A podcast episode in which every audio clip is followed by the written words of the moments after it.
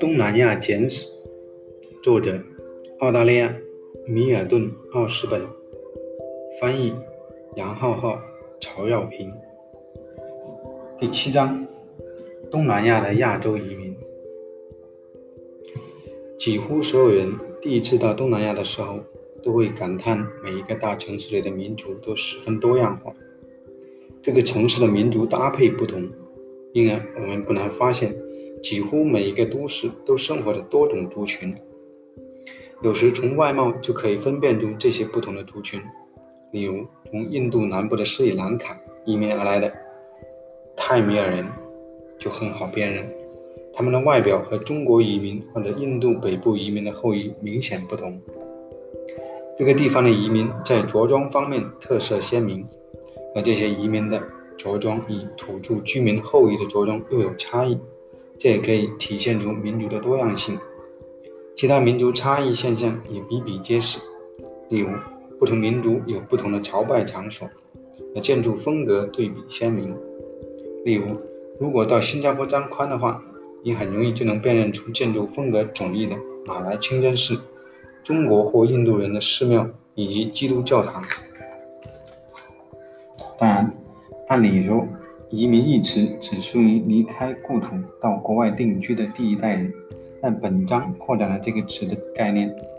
这一章在讨论移民社区的时候，就会关注一个现代东南亚历史的重要现象，即那些移民在东南亚建立的新社区，虽然位于某个国家里，但是几代下来依然不被认为是这个国家的一份子。换言之，虽然很难理解，但在二十一世纪初期。人们依然不把二十世纪三十年代起居住在马来亚的大多数中国人视为永久居民。在那个时期，大多数中国移民并非出生在马来亚，而他们的政治利益在中国而不在马来亚。处于同一殖民状态下的印度移民社区也大体如此。这些社印度社区的移民大多出生在印度而非马来亚，他们的利益。政治利益几乎完全指向印度。以上简单的描述提醒读者注意东南亚的亚洲移民的重要特点。中国和印度的移民是两大移民群体，但是在本章的稍后部分就会谈及这两大群体之间的巨大差异。印度人和中国人大规模移民到东南亚的现象始于近代，从19世纪的后半叶才开始。最终，他们中的很多人在东南亚的城市里建立了移民社区，或者在东南亚的商业中中心工作。事实上，各种形式的移民历史和东南亚的历史一样悠久，甚至还更悠久。在史前时期，连续几波移民经过东南亚大陆向南迁移，因此在高棉民族于五到六世纪占据政治主导地位前。当代的柬埔寨地区也许曾经经历两次大规模的移民浪潮。东南亚的海上地区在史前时期也曾经也曾经历过大规模的人口迁移。专家们仍然争论着这些迁移的本质以及方向。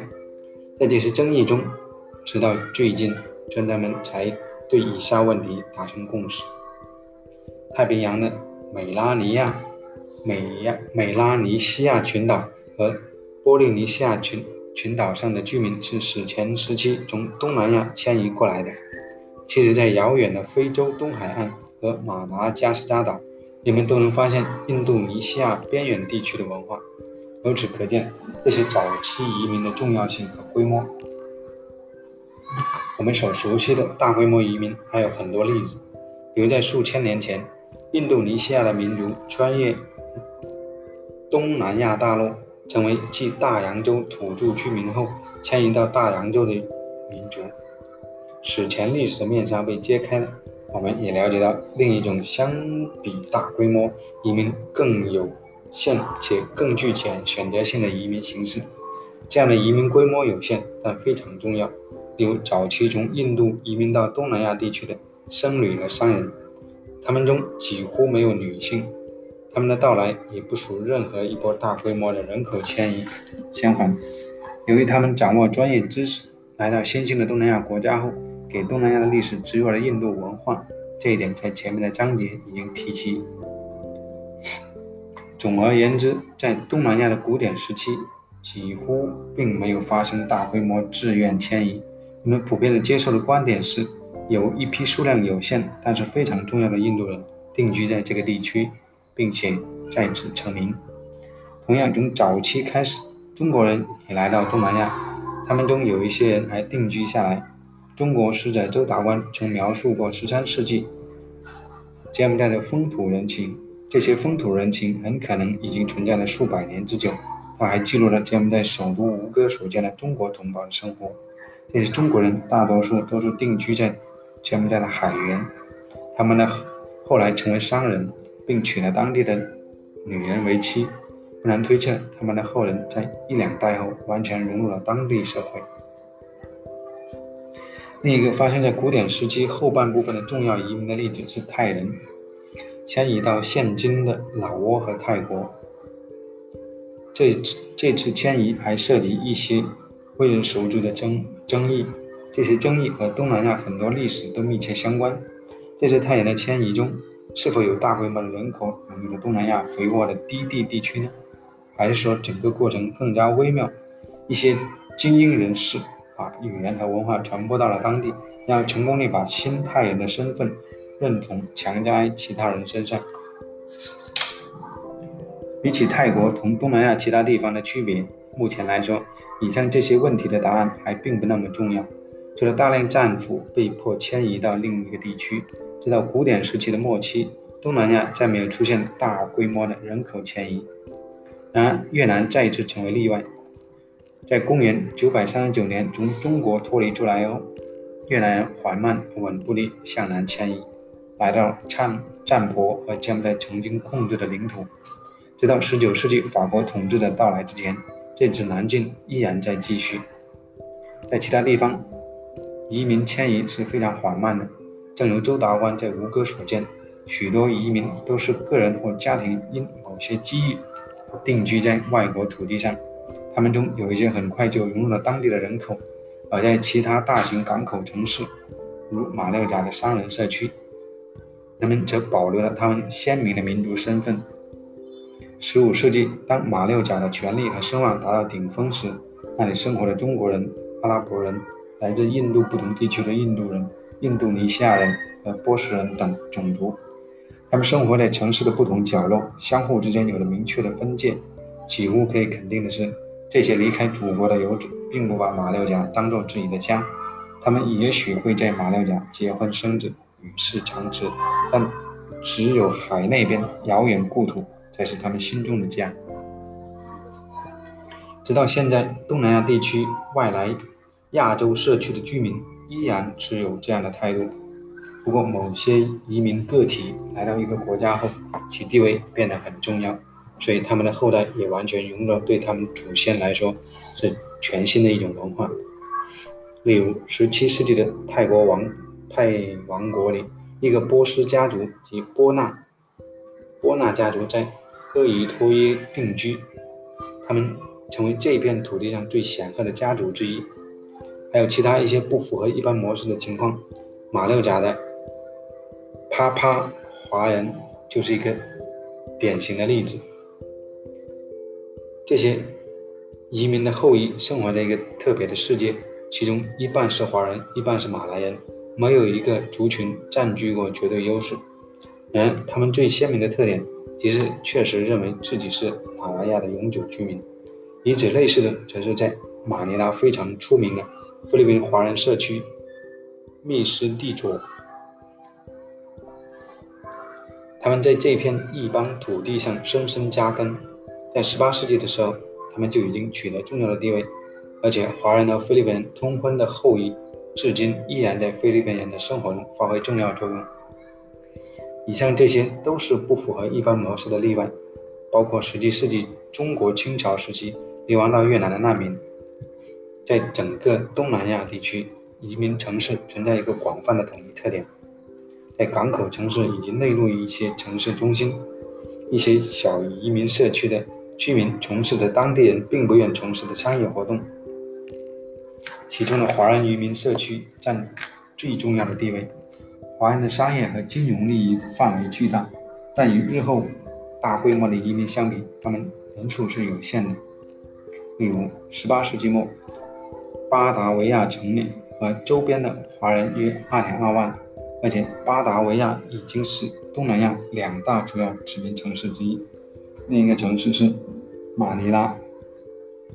除了这两个城市外，其他城市华人很少。到了19世纪，在许多因素的影响下，变化发生了。在英属海峡殖民地、槟城、马六甲和新加坡，以及英属马来亚，亚洲移民的影响力最为显著。19世纪，亚洲移民进入东南亚地区后，改变了从前存在的政治和人口平衡。新加坡就是一个非常非典型却是最为戏剧化的例子。在托马斯·斯坦福。莱佛士在1819年代表英国王室接管新加坡的时候，他下令清除马来世界周边零星存在的渔民和海盗。他宣称自己的行为是合法的，因为他已经签署了协议。但实际上，他签署协议的另一方是否拥有柔佛苏丹国的合法继承权是有争议的。我们暂且把合法性问题放一边。莱佛士要把新加坡建成一个国际贸易中心的决心带来直接影响。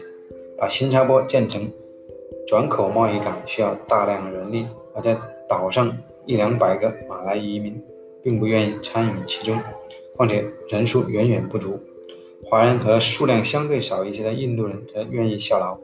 新加坡的人口统计证明了这一点。在新加坡刚建立五年内，增长的人口数。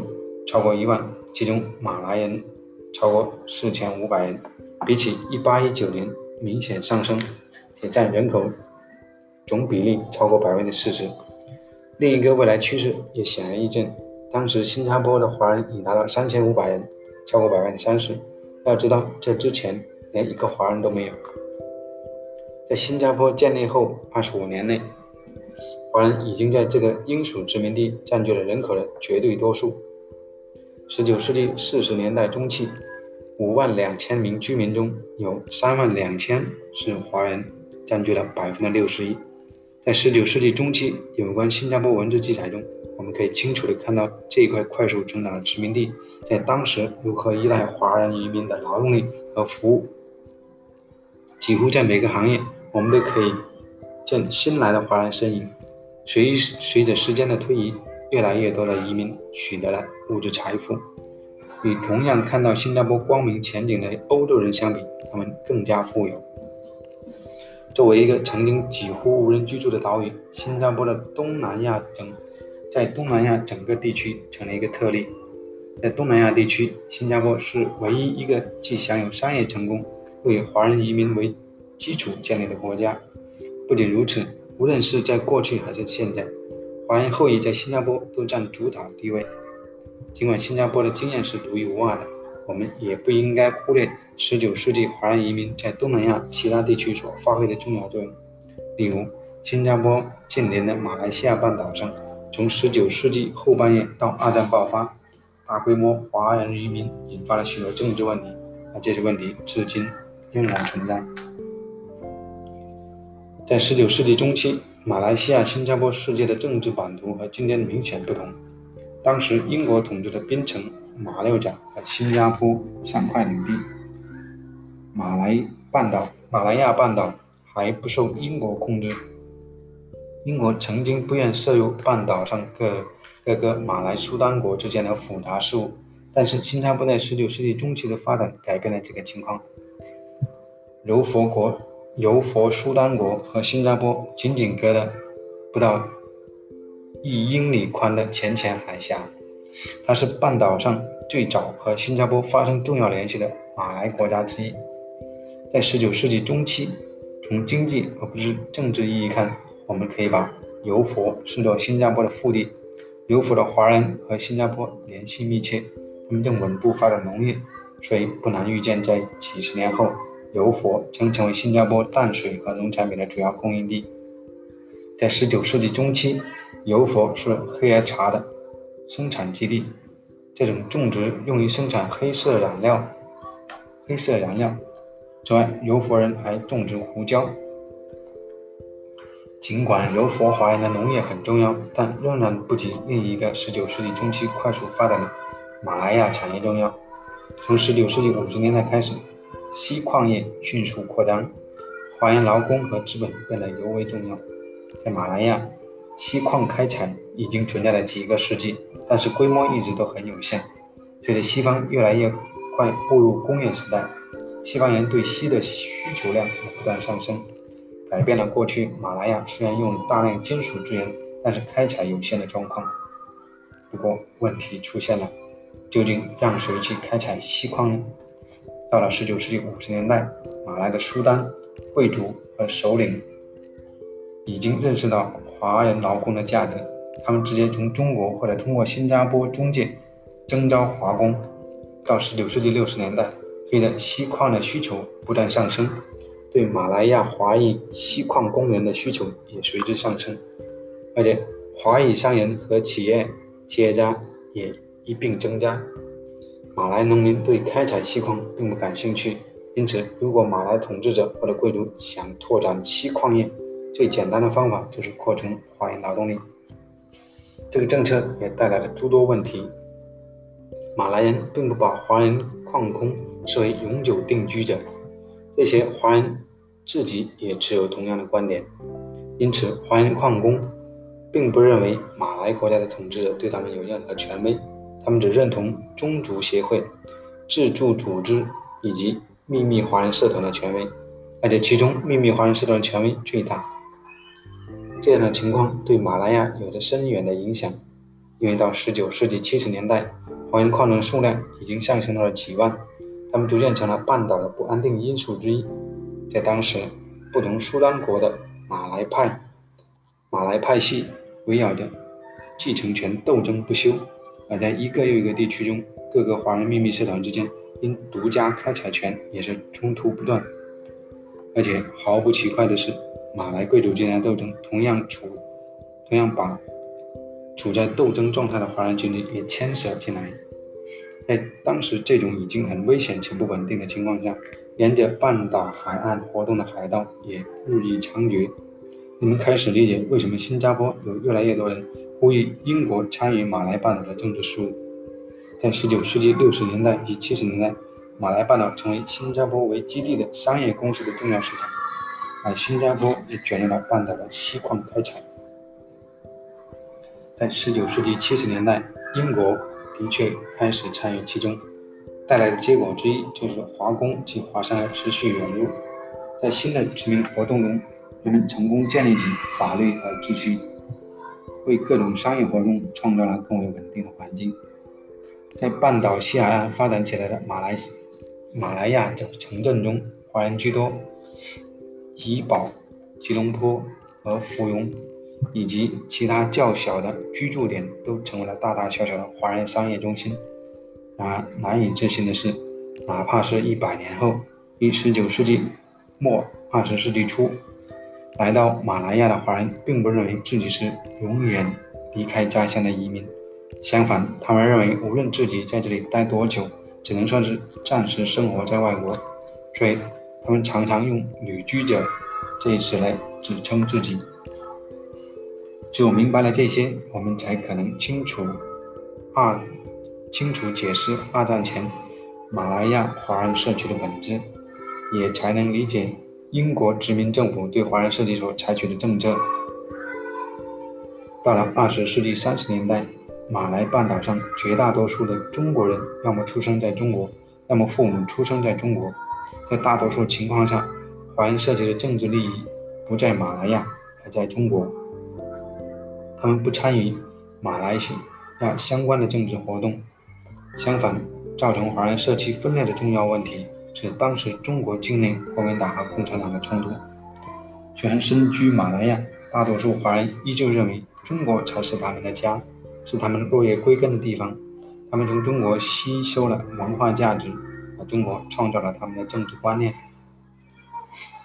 第二次世界大战使这个状况戛然而止。战争结束后，中国共产党赢得了胜利，海外华人社区和中国的关系从此发生了变化。不过，二战打破了东南亚殖民地的平静，马来亚华人居民已经增加到该国人口的百分之四十。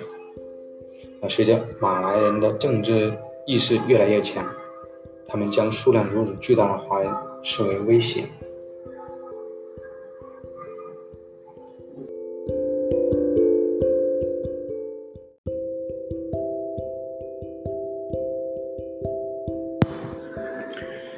为什么华人移民在马来亚如此重要，并且在东南亚的许多其他地区也有一定影响力呢？历史学家或其他领域的学者又应该如何解释华人社区在东南亚的商业以及其他领域的持续成功呢？在过去，为了回答这样的问题，众人忍不住去总结成功华商所谓的商业技巧和天赋才能，并将其神秘化。这样做的确很有吸引力。因为他们只需要对这些宏观问题泛泛而谈，不需要做太多的复杂分析。我们还可以给出一系列更有帮助也更确切的答案，但需要注意的是，这些更确切的答案往往就更加复杂，也更难被理解。假如深入探索的话，就更是如此。许多研究中国的学者甚至掌握了中文这门语言，这使他们和其他同行区别开来。相似的情况是，有些研究南洋华人的学者也熟悉各种汉语方言。读者朋友们请注意，本人在该领域并不具备专业知识。要想更好解释东南亚华人取得商业成功的原因，我们就必须提及一个重要但又被常遗忘的事实：大多数华人移民来到东南亚工作，最终还是在职去世。作为苦力，他们收入微薄，却承受着繁重的体力劳动。在华商移民的成功背后，我们不应该忽视这些收入微薄，甚至常常遭受虐待的劳工的付出。其他华人移民所从事的职业远离上层商业世界，他们也许是市场园丁、帮厨、工匠或店员等等。总之，在东南亚的华人中，仅享商业成功和巨大财富的只是其中的佼佼者。非普遍现象。对于那些成功者而言，我们还是可以找到一些普遍而直接的解释。在东南亚，华人所承担的角色是不可取代的。在法国统治时期的越南，我们可以清楚地看到这一点。19世纪50年代末，法国入侵越南南部，并在1861年夺取了西贡。法国人鼓励华人来越南定居。因为他们知道华商可以起到殖民地这里其他人都不能替代的商业作用。其他地方的情况和越南也很相似。东南亚要么对某些工作避而远之，要么因为缺乏技能而无法胜任某些工作。相反，华人对这些工作都乐意，也有能力承担。例如，华人有可能在一个乡村里做一个小商铺的店主，但是本地人通常不乐意从事这样的工作。除了某些特例，本地人并不认为经商是一种有吸引力的生活方式。不仅如此，哪怕只是当一个小商铺的店主，也是需要资本的，而且要懂得一些现金经济的知识。在这些方面，华人移民的确有了显著的优势。可能有些华人自己没有资本，但他们可以通过家人或者宗族关系筹集到资本。再加上他们了解现金经济，所以他们不仅成为了商贩，还可以经营很多生意，向农民赊账，以换取农产品以及放贷。因此，我们很容易看出为什么华人移民有时候成了众人怨恨的对象。尤其当店长成功地将生意拓展到大米行业时，他的地位就变得很重要，有时也可能成为一个压榨他人的形象。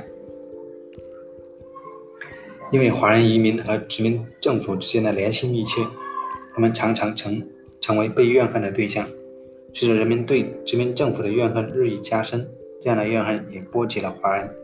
如果某些华人的生计和这些外来政府密切相关的话，本地人就更加怨恨他们。例如，在印度尼西亚，那些殖民政府的鸦片垄断生意、充当税员和代理人的华人，就常常遭人记恨。这些政府的华人代理情愿诉诸殖民政府法律，也不愿用印度尼西亚的习惯或风俗来解决争端，如此更招了人们的记恨。受到各种社会和宗教因素的影响，某些地区的移民不可能或者说很难被当地社区所同化，而华人移民社区在这样的地区受到的怨恨更加强烈。只有在柬埔寨、泰国和菲律宾才存在华人被大量同化进当地社会的情况。让人惊讶的是，虽然缅甸人信仰的佛教，但他们对移民的态度并没有柬埔寨和泰国那么友善。在别的地方，同化的现象非常有限，甚至可以说是罕见。印度尼西亚和马来西亚地区，华人移民不愿信奉伊斯兰教，是同化的一个大障碍。相反，柬埔寨和泰国的国教是佛教，提供了一个更加灵活的框架。在这个框架之下，华人移民发现同化是有可能的，并在几代后完成了同化的过程。菲律宾的天主教会虽然没有天主教会虽然没有泰国或者柬埔寨的佛教寺庙那么灵活，但不像伊斯兰教那样饮食方面的禁忌。如果不严格恪守理论，在实际操作中，天主教对不同程度的宗教仪式都有所包容，因此菲律宾的天主教对华人的同化起了重要的作用。到二十世纪六十年代中期，笔者发现，在柬埔寨明显存在同化现象，但每个家庭都有独特的经历。但以下段落所描述的案例可以被看作一个典型的情况，而且别处。也一定会发生了成千上百次。在柬埔寨的海港贡布，几大家族控制了重要的胡椒贸易。其中一个家族一位成员现在仍然在世，已经九十多岁高龄。他与兄弟在十九世纪八十年代末来到柬埔寨，彼时才二十岁出头。他们离开了中国海南岛的老家。来到了海南人在十八世纪末就已经开发种植胡椒的一个地区。这位老人不会说柬埔寨语，如今是家族最小成员的苏公主。从十九世纪八十年代移民至今，这个家族已经繁衍至第三代人。这位年轻人现在二十出头，基本上不会说中文。从法律上来说是柬埔寨人，母语是柬埔寨语。在外人看来，他与成千上万的和华人血统现在没有什么两样。把家族里最年长成员和最年幼成员放在一起比较，我们就可以例证同化现象是真实存在的。居住着三代人的大殿屋里，我们能看到更加明显的同化现象存在的证据。在不同年龄的人身上，我们可以微妙看到中国特性和柬埔寨特性的平衡。在柬埔寨风格的佛像旁，他们放置着红纸金字的字条。其中金色的汉字寓意健康、财富、长寿和多子。住在这个店屋里且能读懂这些汉字，可能不超过半数。上，无论是受到欢迎还是被怨恨，是被同化还是聚集在社被严格区分开的社区里，东南亚华人移民在当地历史起了重大的影响。他们经济影响最为显著。但有时候，在经济作用的背后，有着重大的政治意义。最为重要的是，如此多的华人不被同化地生活在自己的移民社区里，无论先前有怎样的影响，随着第二次世界大战爆发和中华人民共和国的成立，他们转变为一个巨大的政治问题。尤其是从个人和政治角度来看，大多数华人回乡之路被阻隔了。正如上文所提。华人绝不是东南亚唯一的移民族群，不过其他的族群虽然有一个个体成员曾显赫一时，但他们对东南亚历史进程影响较小。来自中国、来自中东某些地区的零散移民社区就是这样一个典型的例子。某些其他移民社区只是在某些特定区域发挥了重要影响，例如在柬埔寨和老挝，法国人鼓励越南人迁入这两个国家。因为越南人愿意从事法国殖民管理所需要的文书工作，而且他们不愿意做柬埔寨人和老外很少感兴趣的小生意。不过，在所有移民社区中，只有一个族群在经济生活中发挥了近似华人的作用，这就是印度人族群。而且和讨论华人社区的时候一样，我们既要把印度人社区当做一个整体来讨论，也同样要关注其内在的差异。尽管我们知道东南亚的印度移民在有文字记录的历史早期就已经存在，但印度人在19世纪才大量移民到该地区。与华人移民相比，来到东南亚的印度移民填补了东南亚当地人不能或不愿意从事的职位空缺。就像移民到东南亚的华人一样，大多数印度人之所以来这里，就是因为这里有机会，有就业机会几乎比母国更多。虽然印度人普遍遍布整个东南亚地区，但是他们在缅甸和马来、新加坡地区的人口数量最多。这背后的原因是显而易见的，因为印度受英国殖民统治，啊从印度出来移民也是走向其他英国殖民地。大多数印度移民成了劳工，特别是种植园的劳工。不过，印度劳工逐渐在其他领域也变得重要起来，比如公路、铁路建设领域。直到今天，如果游客到马来西亚旅游，也能体会到印度劳工的重要性。但是和华人一样，印度移民到东南亚以后，也从事各种各样的职业。有些人在印度老家就被招聘为警察或军队，或在军队服役。在印度传统文化中，他们的种姓或宗教团体。就决定了他们会从事这方面的工作。其他印度移民中还有放大人，他们自愿从事这个职业。不过，当东南亚本地农民发现自己债台高筑，而且债主还是外国人时，就对后者产生了怨恨的情绪。在缅甸，印度放大人的行为也导致了缅甸人对印度人的憎恨，以至于缅甸独立以后，大批印度人被驱逐。与19世纪和20世纪初经济扩张环境下的移民到东南亚的其他人一样，有些印度移民也取得了巨大成功。印度移民和他们的第一代后裔成了成功的商人、律师和医生。虽然还没有确切数据，但很清楚这一点：只有一小部分的印度移民能够达到华人华人商人商业的成就巅峰。虽然。为了探讨两者存在的差异，我们还应该去做更多的研究工作。但其实背后的原因也很清楚。总的来说，印度人在东南亚的商业成功大多都停留在家庭层面。受观念的影响，印度人不愿意承担合股经营的商业风险，因此印度人的商业成功远远不及华人。东南亚的亚洲移民是19世纪中期以来所发生的重大经济变革的显著特征之一。东南亚在曲折中依然坚定地告别传统的过去，在此过程中，这些移民提供了体力、能量以及后来的资金。在新加坡最终取得独立的时候，华人主导了这个国家。在马来西亚，马来半岛的华人占总人口三分之一。无论是过去还是现在，华人的到来和定居都很重要。相比之下，来到马来亚和新加坡的印度移民人数则少得多。其影响力也没有那么显著，但是毫无争议的是，他们依然很重要，像印度移民在缅甸产生了巨大巨大的影响。但是，正如上文清楚指出的那样，来到东南亚的移民也会遭到遭遇问题和怨恨。上文多次指出，这些移民填补了东南亚本地人逃避或缺少相应技能的工作。虽然这是事实，但随着时间的推移，东南亚本地人掌握了相应的技能。但难以找出那些被移民及后裔所占据的工作，因而心生怨恨。同时，东南亚本地人争取独立的漫长而动荡的过程中，他们常把国内亚洲移民视为统治他们的殖民政权的重要部分。在缅甸，由于印度移民取得经济主导地位，这样怨恨情绪进一步加剧。